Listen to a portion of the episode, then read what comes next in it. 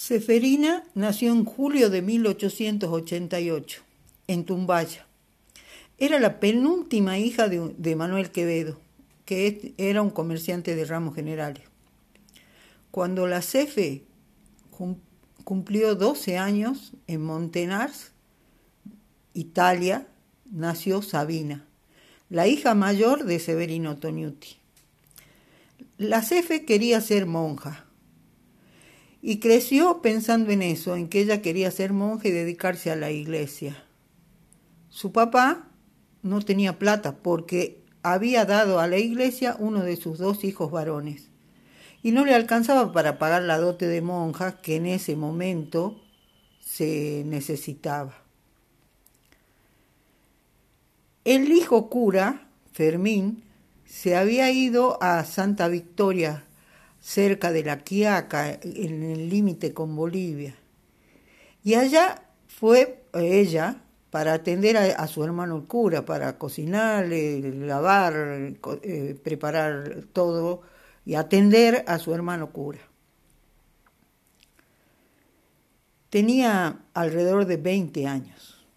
Mientras tanto, Sabina crecía en el campo, en el, en el pueblito chiquito que era Montenars, atendiendo a los animales, tenía una vaca, chanchos, y subía al, al, monte a, buscar comida para los animales, pasto para los animales, con un coche en la espalda. Y de ahí traía flores y castañas. Tenía una abuela y su abuela era la dueña del bar, así que también tenía que ayudar en ese bar.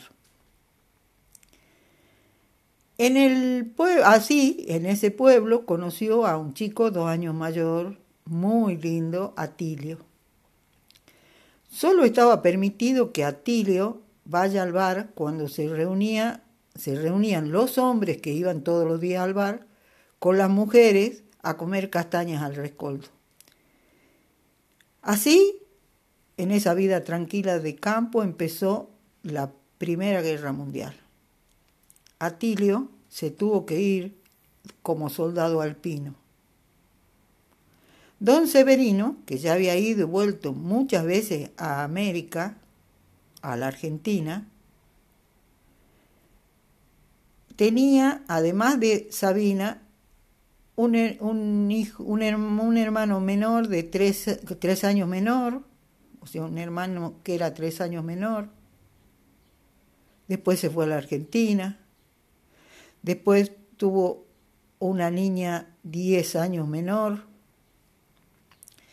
Y ahora había vuelto y eh, durante la guerra nacieron dos hermanos más, que eran muy chiquitos.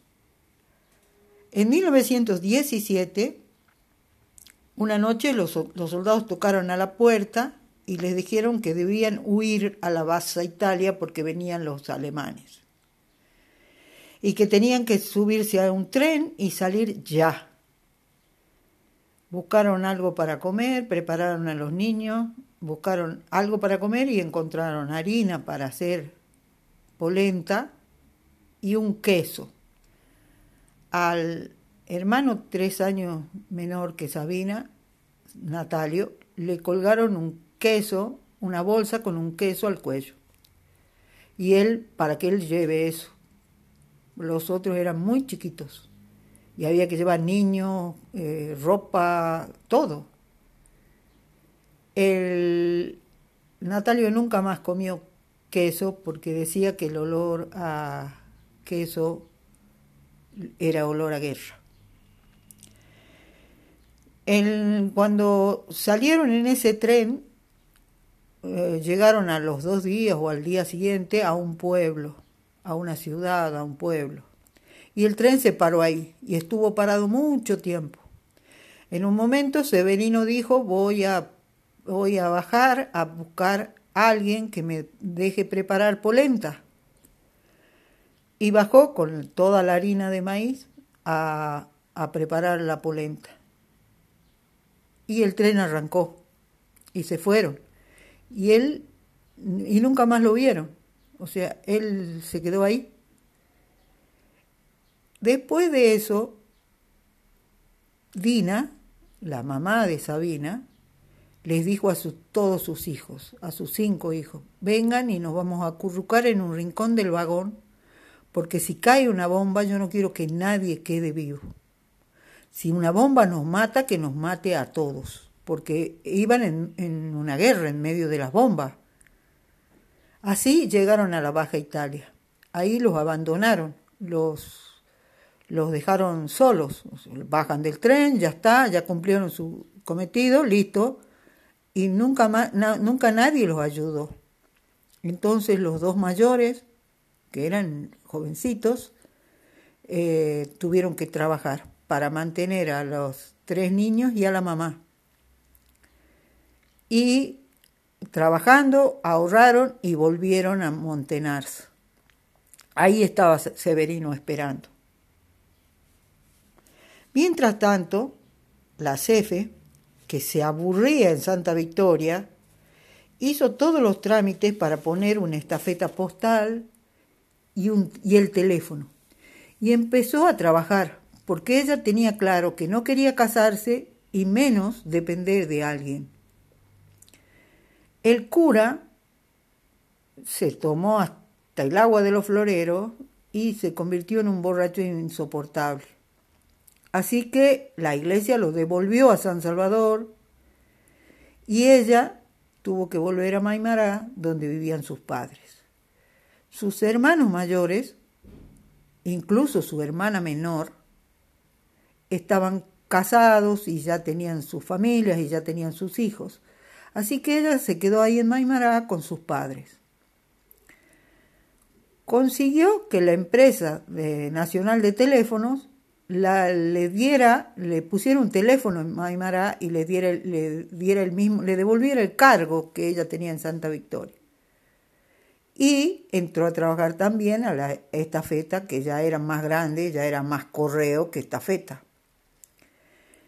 Cuando no pudo con ambos trabajos, decidió darle a una sobrina el teléfono. Habló para que la sobrina se haga cargo del teléfono y ella se quedó como jefa de ese correo.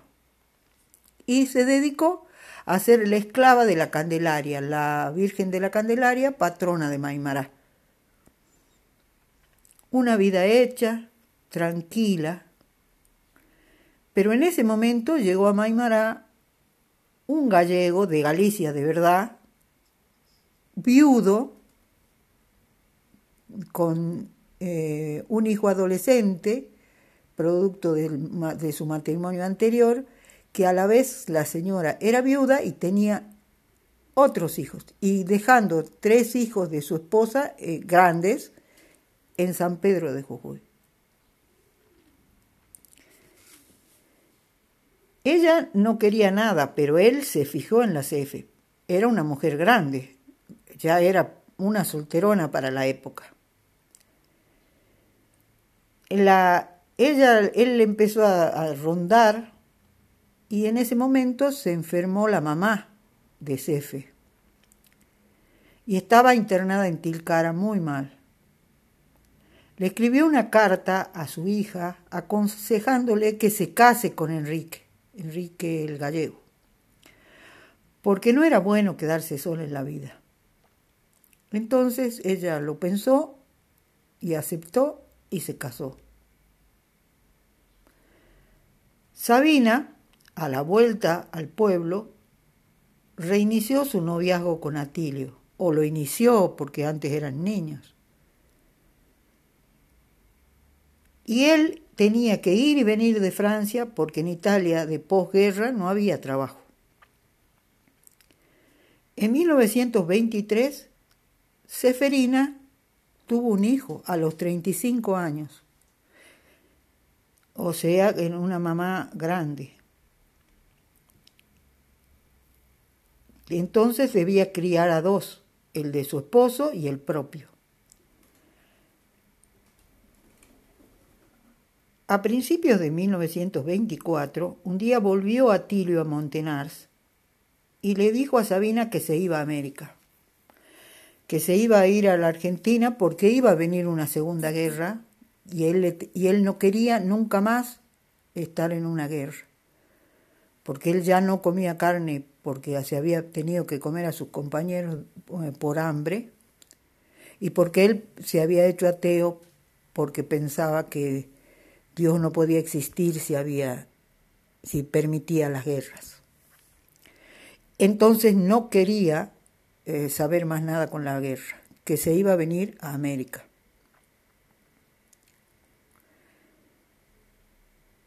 Ella, con el ejemplo de su papá, don Severino, que iba y venía y que eh, le dejaba sola a su mamá y que, que vaya a saber qué haría en la Argentina, le dijo, acá se termina nuestro noviazgo si vos te vas y yo no voy con vos. En italiano, por supuesto. Y entonces él la agarró del brazo y ella, con los suecos de estar en el chiquero dando de comer a los chanchos, la llevó al registro civil para hacer los papeles para casarse. Así, sucia como estaba, la agarró de un brazo y empezaron los trámites del casamiento. Ella decía, y nos casaron, pero empezaron los trámites. Se casaron, inmediatamente se vinieron a, tomaron el barco para venir a Argentina. Ahí los acompañó Natalio, el hermano tres años menor de Sabina. Ella estaba embarazada y, en el barco vinieron separados, porque venían en los barcos los hombres en un lado y las mujeres en otro. Vivieron en Buenos Aires en una pensión. Los hombres trabajaban de albañiles y ella se quedaba sola todo un día sin conocer el idioma y sin conocer el idioma de todas las otras mujeres que se quedaban solas, pero que eran de distintos países de Europa y que estaban viviendo en, el mismo, en la misma pensión. Así nació su primera hija. En Maimara, Enrique se enfermó, por, se enfermó, se puso grave, fue a Buenos Aires, y sus hijos, eh, cuando volvió de Buenos Aires, sus hijos, los hijos de su esposa, se lo llevaron a San Pedro, para que lo vea Salvador Massa, que ya era un médico famoso. Y no alcanzó. Cuando llegó a San Pedro, falleció en San Pedro. El hijo de ambos tenía tres años. Entonces se quedó otra vez sola, ahora con un hijo. Cefe le consiguió trabajo de mensajero al hijo de su esposo. Severino, el padre de Sabina, tenía terrenos en Santa Fe, o casa o terrenos, y decidió que todos, su hijo y su yerno que vivían en la Argentina, se vayan a vivir a Santa Fe y que trabajen para él, de albañiles. Atilio ni a palos no aceptó y se metió en una empresa del Estado que se llamaba Puentes y Caminos, después Vialidad Nacional y lo mandaron a Jujuy, al culo del mundo, lo más lejos posible de su suegro. Sabina, con dos hijas ahora y embarazada otra vez, viajó a lo desconocido. Como Atilio no se acostumbraba a la comida criolla y él quería comer italiano, se llevó su mujer y sus tres hijos a vivir debajo de los puentes que construían o al lado de los caminos que construían y que pocas veces coincidían con poblaciones. Sabina se quejó toda la vida de que como la quitana lo, la llevaba a todos lados llevando los niños.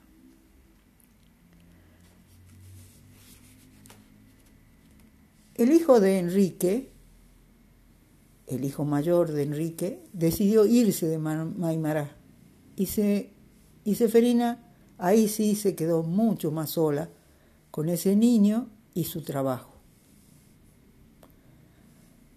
Construyendo los caminos, llegaron Atilio, Sabina y los tres niños a Maimará. Y como la niña mayor debía empezar la escuela, la mandaron al mismo grado, el primer grado, con el hijo de Seferina. En ese momento Sabina se sublevó, dijo que ella no iba a seguir haciendo eso porque los chicos tenían que ir a la escuela.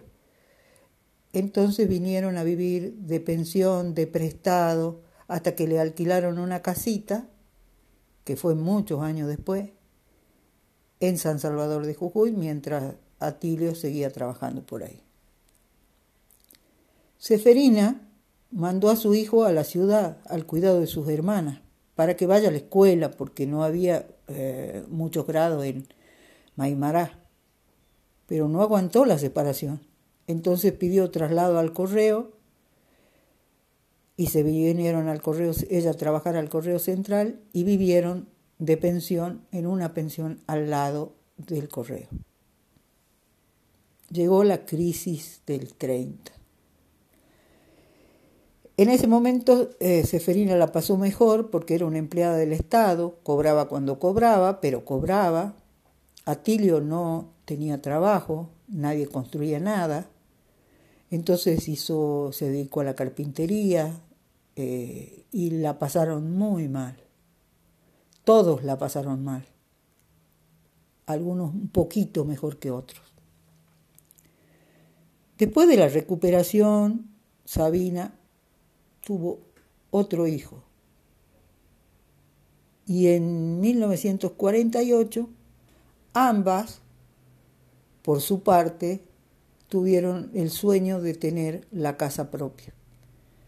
Seferina con su hijo, que ya era un empleado bancario, eh, construyeron la propia vendiendo todo lo que tenían en Maimará. Y Atilio compró un, terrenito lejos, lejos eh, del centro de la ciudad y construyó con sus propias manos, como era albañil, su casa. En ese, en 1951 se casa la, no, en 1948 se casa la hija de Sabina, Lidia, la hija la segunda, y tiene sus dos primeros nietos. En 1951, Sabina pierde su tercer hijo, un varón, Valerio. En ese año, su hija mayor, Diana, se pone de novio con el hijo de Seferina, Alfredo. Se casan en enero, de luto por el hermano muerto, y en diciembre nazco yo, que soy la nieta orgullosa de esas dos mujeres, mi abuela y mi nona. Ellas me enseñaron que aunque la vida sea dura, es muy bella. Y soy lo que soy, fruto de lo que heredé de ellas. Lo que se hereda no se hurta.